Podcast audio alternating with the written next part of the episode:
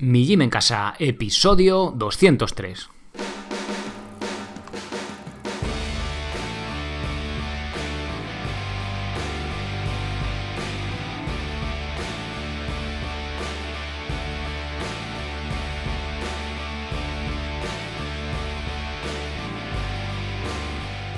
Muy buenas, bienvenido a un nuevo episodio del podcast de Mi Gym en Casa, la radio donde hablamos de entrenamiento, estilo de vida, alimentación y hasta de estoicismo desde un punto de vista diferente e independiente.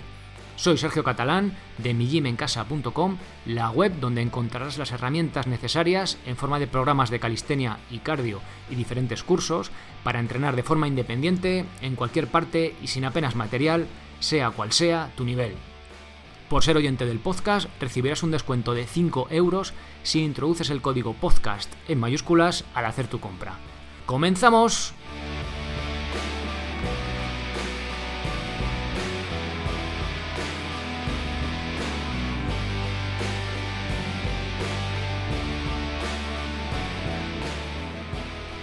Hoy en el podcast volvemos a hablar de alimentación, de nutrición una cosa que tiene bastantes huevos y precisamente de ese alimento vamos a hablar. Empezamos con lo que ya voy a llamar la saga de los huevos. En el episodio 192, que Leonardo se atrevió a preguntar que cuántos huevos podía comer al día.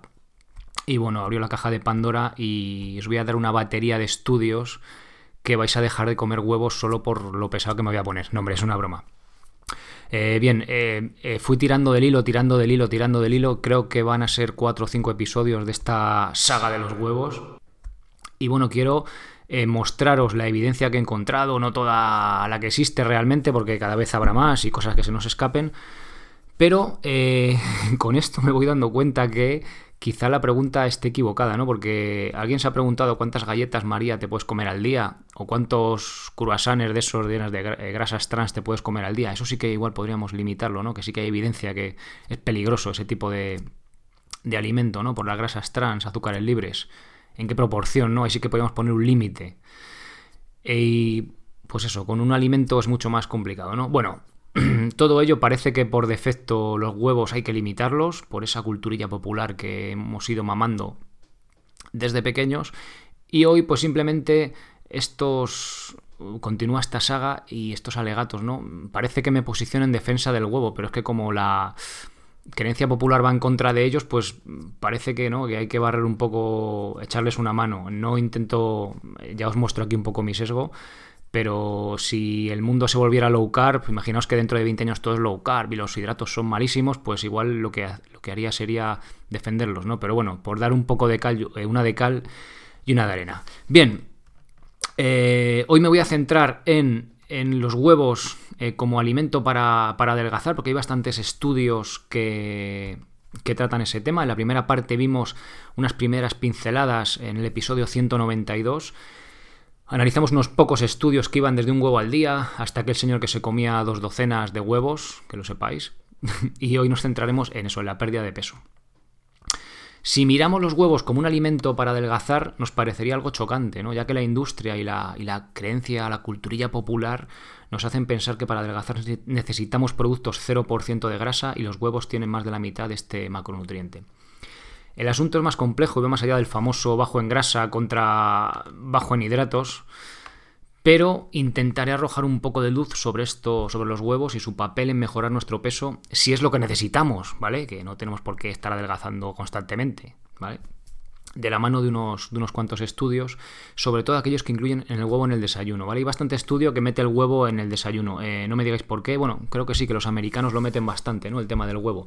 Entonces, quizá por ahí van los tiros. Bueno, eh, los huevos versus contra otros alimentos. Antes de empezar a bucear en estudios, necesitamos saber qué es un bagel. ¿Y qué puñetas es un bagel, Sergio? ¿Por qué me cuentas esto? Bueno, en los estudios que he encontrado es, es un desayuno recurrente al máximo. O sea, puede ser el desayuno estrella, ¿vale? Antes de escribir este artículo, paleto de mí, pues no había oído en mi vida este tipo de comida. Bueno, pues un bagel tiene forma de rosquilla o de donuts, pero no va frito, ¿vale? Ni tiene aceite ni azúcar. Sus ingredientes son eh, trigo, agua, sal y levadura. Vamos, lo que viene siendo un pan, pero con forma de rosquilla. Así que cuando hable de rosquilla o bagel en las próximas líneas ya sabéis que nos estamos refiriendo a pan, ¿vale? Por hacerlo más sencillo. Si os interesa más cómo se hacen los bagel y todo ese rollo, pues tenéis en la Wikipedia, os dejo un enlace en las notas del episodio como siempre. Y también vais a encontrar allí los estudios para que podáis comprobar que es verdad lo que os digo, que no os cuento aquí una película, ¿eh? Porque os puedo contar una película diciendo que hay un estudio y ya sabéis, ¿no? Bueno, sé que nadie os vais a meter a ver el estudio, pero bueno, yo os lo cuento, os tendréis que fiar de mí. Y si no, ahí lo tenéis, si sabéis inglés, para bucear y darle vueltas al estudio. Bien, Venga, vamos a ver unos cuantos. Voy a intentar. Sé que siempre que hablo de estudios demasiado os, aburrís. Eh, lo voy a intentar hacerlo con un poco de humor y sin centrarme mucho en datos, ¿vale? Para que no sea aburrido, pero bueno, para que vayáis dando, teniendo unas pinceladas, ¿no? Bueno, vamos a ir viendo eh, uno a uno. Un huevo. un huevo frente a un bagel, ¿vale? Antes de comer en jóvenes. ¿Vale? Cada estudio, unos antes de comer, otros en el desayuno, otros en jóvenes, otros en jóvenes obesos, ¿vale? Porque también depende del tipo de persona que estemos estudiando, va a tener un impacto u otro, ¿vale? Lo vais a ir viendo. Bueno, en este estudio se compara un huevo frente a un bagel, un trozo de pan, por así decirlo, ¿vale? A tener en cuenta que, ambos alimentos tenían las mismas calorías. Es decir, el mismo equivalente en huevos que en bagel, ¿vale? No vale comerme una barra de pan o siete bagels de estos y comerme solo un huevo, ni al revés, ¿vale? Para que vaya la cosa más o menos equilibrada. Se les daba el alimento antes de comer y luego ya comían normalmente. No hubo diferencias entre las cantidades que comían ni la saciedad. Este estudio era en niños entre 4 y 6 años y adolescentes, y adolescentes perdón, entre 14 y 17, ¿vale? Bueno, primer estudio, primer asalto, por así decirlo, empate, ¿vale? No ha habido diferencias. Niños y jóvenes, ¿vale? Mejor sensibilidad a la insulina que los adultos. Ahí lanzo el detalle, luego lo veremos al final, ¿vale? Haremos un análisis de todo esto. Bien, siguiente estudio, dos huevos frente a bagel en el desayuno. Bueno, este estudio hacían dos grupos, uno desayunaba dos huevos y el otro el equivalente en calorías de los famosos bagel en pan. Hacían esto al menos cinco días a la semana. Para no perdernos y para darle un poco de gracia al asunto, vamos a llamar los grupos huevones y rosquilleros, ¿vale? Los huevones los que comían huevos y rosquilleros los que comían el bagel este, el pan. Bien, eh, y dentro de estos grupos hicieron también dos subgrupos, o sea, cada día, o sea, perdón, cada grupo lo dividían. Uno de ellos no hacía nada especial, pero la mitad de cada grupo, huevones y rosquilleros, se metían un déficit calórico de nada más y nada menos de 1000 calorías al día con una alimentación baja en grasa, al estilo tradicional, ¿vale? O sea, un déficit calórico de 1000 calorías, bastante salvaje, ¿vale? Bien. Para seguir con el ejemplo, llamaremos a estos subgrupos huevones a dieta y rosquilleros a dieta, ¿vale? ¿Me seguís? Bien. Bueno, vamos a ver los resultados después de 8 semanas. Huevones a dieta frente a rosquilleros a dieta. En esta categoría los huevones ganaron por goleada. Bajaron su índice de masa corporal un 61% más que los rosquilleros. Perdieron un 65% más de peso y un 34% más reducción en perímetro abdominal y un 16% mayor reducción de porcentaje de grasa. Esto es más importante que el índice de masa corporal. Realmente lo que has perdido de grasa, si has perdido también grasa y músculo por igual o más músculo, pues tampoco es lo que mola, ¿no? Lo que estamos buscando. Quiero hacer notar que los porcentajes no son términos absolutos, sino relativos al otro grupo. Es decir, que no perdieron un 61% de su peso, sino que un, 65, un 61% más que el otro grupo, ¿vale? Si el de los rosquilleros perdió 3 kilos, el de los huevones perdió unos 5, ¿vale? Sí que es bastante significativo. Bueno, y huevones contra rosquilleros, ambos sin dieta. En este caso no hubo diferencias entre las personas que no estaban con un déficit calórico, desayunaran dos huevos o un bagel. Tampoco sus marcadores de colesterol y triglicéridos sufrieron modificaciones. También curioso, curioso. Las conclusiones del estudio hablan por sí mismas. Me gustaría mostrarlas, traerlas aquí porque dice algo interesante. Y leo textualmente. Bueno, textualmente traducido, claro. Desayunar huevos mejora la pérdida de peso cuando se combina con un déficit calórico, pero no induce pérdida de peso en condiciones de vivir libremente. La inclusión de huevos en un programa de pérdida de peso puede ofrecer un nutritivo suplemento para mejorar la pérdida de peso. Iría más allá. Nadie puede sostener un déficit calórico tan bestia de forma sostenible, por lo que a corto plazo esto funcionará, pero no en el medio ni en el largo plazo. Comer alimentos lo menos procesados posible nos ayudará con este cometido, pero si solo cambiamos el desayuno, según este estudio parece que no funcionará, ¿no? Me hace gracia lo de vivir libremente, o sea, tú desayunas esto y luego haz lo que te dé la gana, ¿no? Un poco así, bueno. Venga, siguiente estudio. Bueno, hemos visto que si tenemos un déficit importante, mejor los huevos, pero que si no tenemos, nos dejan hacer lo que nos dé la gana, no hay diferencia, ¿vale? Dos huevos frente a pan.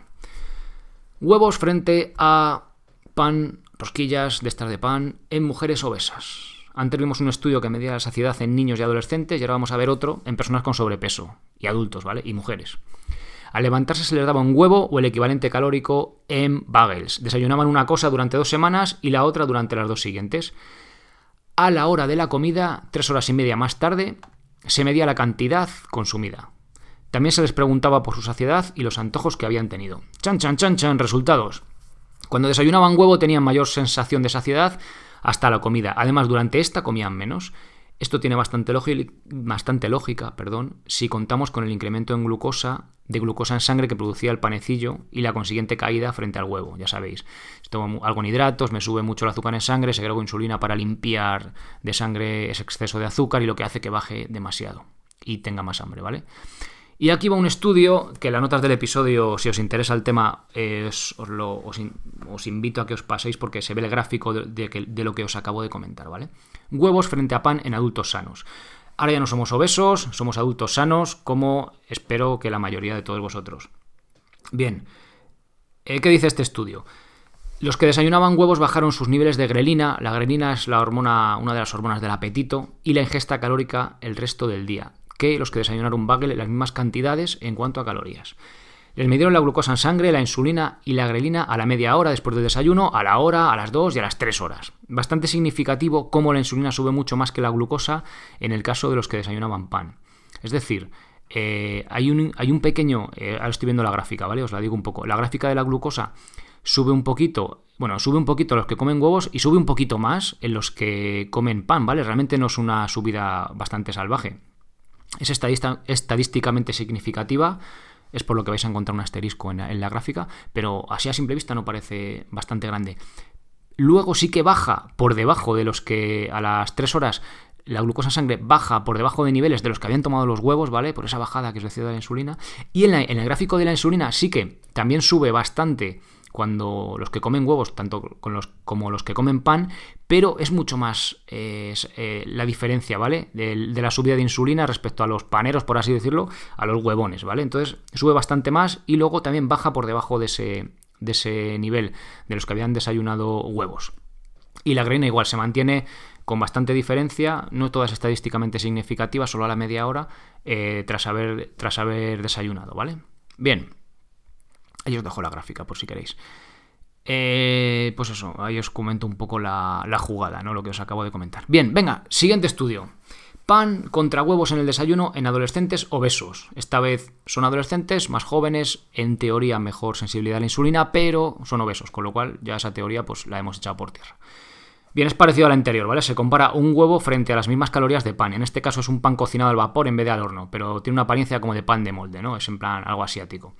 Cuatro horas después de este gran desayuno, que el estudio llama alto en proteína, es que me descojono. Alto en proteína, un huevo. O sea, pero es que, no sé.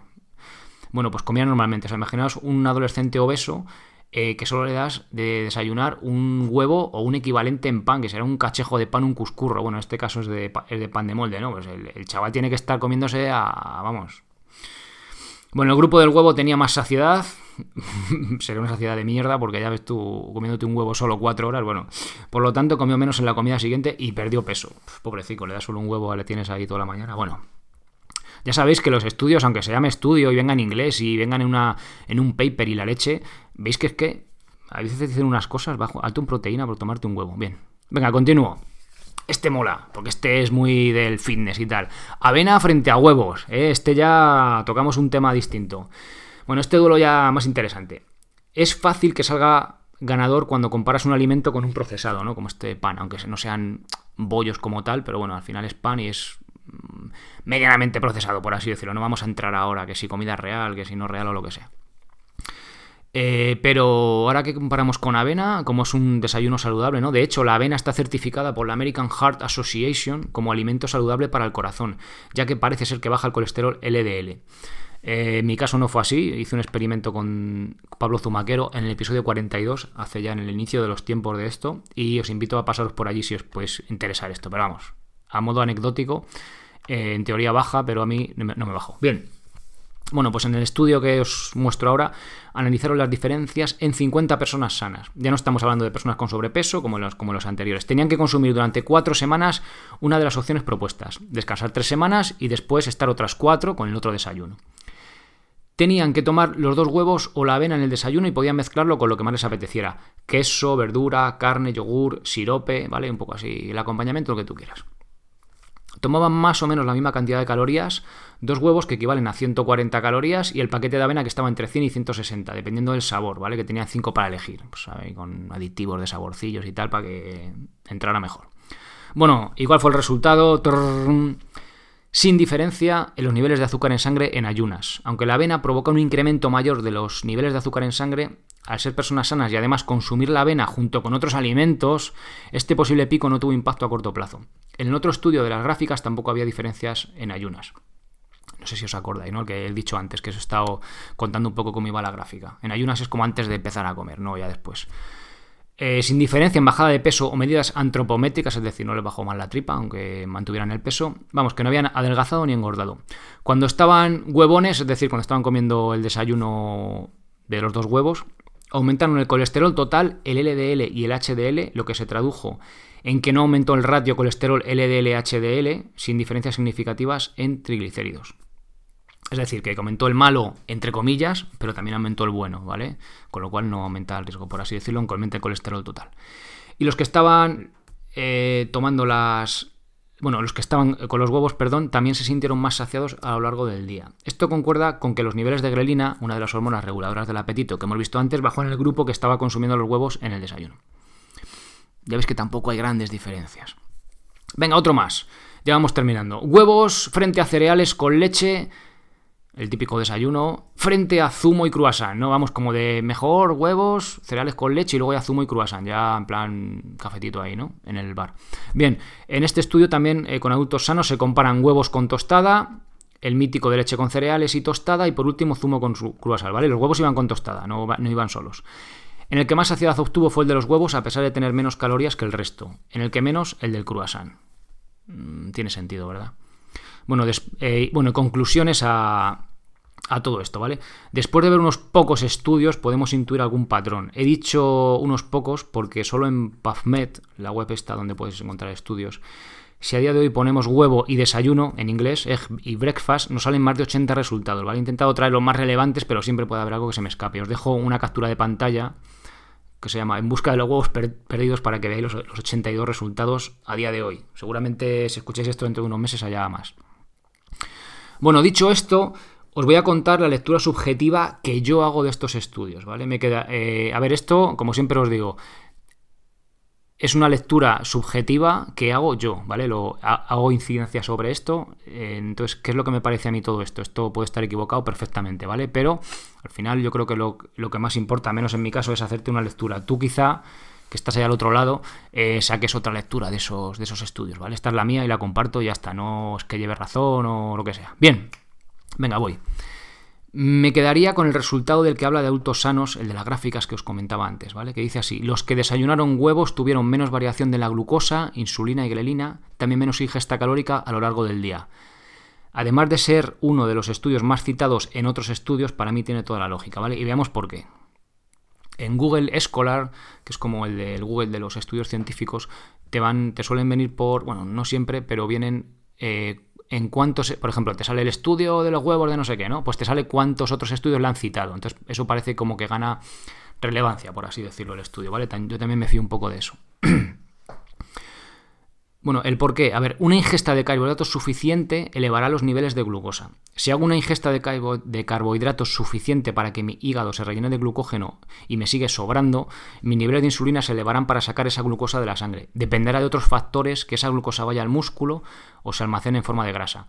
Podéis ampliar información, ya sabéis, en la saga esta de por qué la insulina no te hace engordar, ¿vale? El episodio os le puedo decir, a ver, dejadme un segundo, insulina 3, bueno, en el 182 ya hay uno, hay más allá, bueno, no lo tengo ahora delante. Ahí fue el último, el tercero, bueno, hubo un cuarto. Pero bueno, buscar por ahí, ponéis insulina en la web y os salen ahí todos los artículos en los que habla del, del tema y los episodios. Y otra cosa importante es que no todos somos iguales. No es lo mismo un adulto que un niño o un adolescente. Estos tienen una sensibilidad a la insulina mayor que un adulto, lo que no significa que no sean inmunes a comer basura llena de azúcar y puedan ser obesos como habéis visto antes que había, bueno, y lo veis en la calle, ¿no? Que hay niños también son obesos. No es lo mismo una persona sana que una obesa. Me resulta interesante que los estudios no se considera sanas a las personas obesas. Es, mm, interesante. Me parece muy objetivo y también esclarecedor para darnos cuenta de que el sobrepeso es una enfermedad. Una persona obesa que de por sí tendrá sus niveles de azúcar en sangre y de insulina elevados crónicamente, es decir, por defecto, por su enfermedad, responderá peor a una carga de hidratos que una persona sana. Es decir, si yo soy obeso y desayuno pan, responderé peor, tendré más hambre que una persona obesa que desayuna huevos, ¿vale? Porque esos niveles de insulina no van, no se disparan tanto como vimos antes.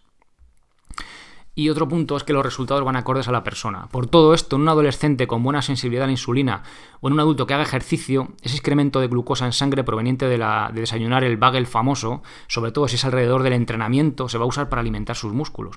Pero ese mismo desayuno, en una persona con sobrepeso y una mala sensibilidad a la insulina, de hecho todo lo contrario, se dice que tiene resistencia a la insulina, será problemático. Hará que se retire en forma de grasa al ser sedentaria y que tenga hambre mucho antes. Volviendo a empezar, repitiendo el problema y cavando cada vez el hoyo más profundo. ¿Se entiende? Vamos viendo un poco el concepto, separándonos un poco atrás del estudio y viendo un poco el, el patrón que hay, cómo funciona más o menos las cosas. ¿Lo vamos entendiendo? Bueno, espero que sí. Bueno, y ya para resumir, eh, ¿cómo huevos en el desayuno? Bueno, pues vamos a ver eh, qué, podemos sacar de los estudios, ¿no? Las conclusiones. Comer huevos en el desayuno parece no tener efectos negativos en cuanto a colesterol, ya que lo sube, pero no empeora el ratio LDL-HDL. Ya vimos en la primera parte que tampoco el ratio triglicéridos-HDL, ¿no? que parece ser en cuanto a salud cardiovascular el más importante.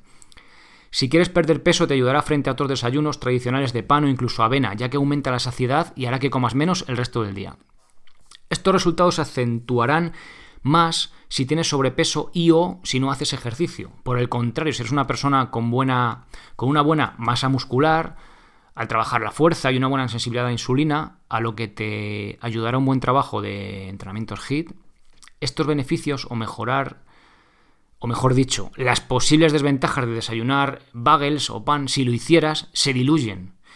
Aunque si pienso en el largo plazo elegiría los huevos, no quitando que algún día pudiera desayunar la otra opción. Por ejemplo, si me voy a meter un buen entreno por la mañana y solo pudiera elegir entre huevos y pan, elegiría pan para asegurarme un buen llenado de glucógeno muscular. Por el contrario, si esa mañana no voy a entrenar, desayunaría huevos con algo más. Con esto no quiero decir que sea un patrón que haya que seguir, pero para que veáis las cosas que no son blancas o negras, ¿vale? Que también depende un poco de la persona, lo que vayas a hacer, sin volvernos locos tampoco con este tema, ¿vale?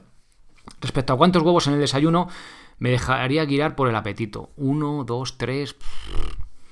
En los estudios se suelen usar uno o dos, pero desayunar solo un huevo me parece un poca cantidad. Para eso casi me marcaría un ayuno saltándome el desayuno. Jaja, ¿eh? qué bueno. Bueno, con lo cual, dentro de un patrón alimentario sin procesados, los huevos parecen una opción más que recomendable. Es verdad que lo hemos comparado principalmente con pan. Hubiera sido interesante compararlo con una buena tostada de pan espartano, con un buen chorro de aceite de oliva virgen esta y una loncha de jamón. ¿eh? Seguramente la cosa hubiera andado ya más igualada, ya no solo el pan ahí tal cual. Bien. En la tercera saga, perdón, en la tercera parte de la saga de los huevos, eh, veremos los mecanismos por los cuales los huevos pueden resultar, pueden ser saludables para, como prevención de la, de la enfermedad cardiovascular si es malo eso de comernos la yema, uh, que tiene grasa y tiene colesterol, Dios mío. Bueno, pues eh, trataremos ese tema, ¿vale? Más adelante, para no engüevarnos mucho y que no nos indigestemos con tanto huevo. Bien, nada más, hasta aquí el episodio de hoy. Eh, gracias a todos por pasaros por la web mijimencasa.com barra programas, a ver ahí si queréis programas de entrenamiento para entrenar de forma sencilla, eficiente, práctica, rápida, con calistenia, con vuestro propio peso.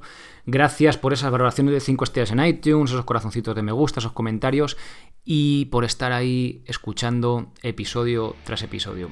Eh, nada más, volvemos el jueves con un nuevo podcast. Ser responsable para ser feliz.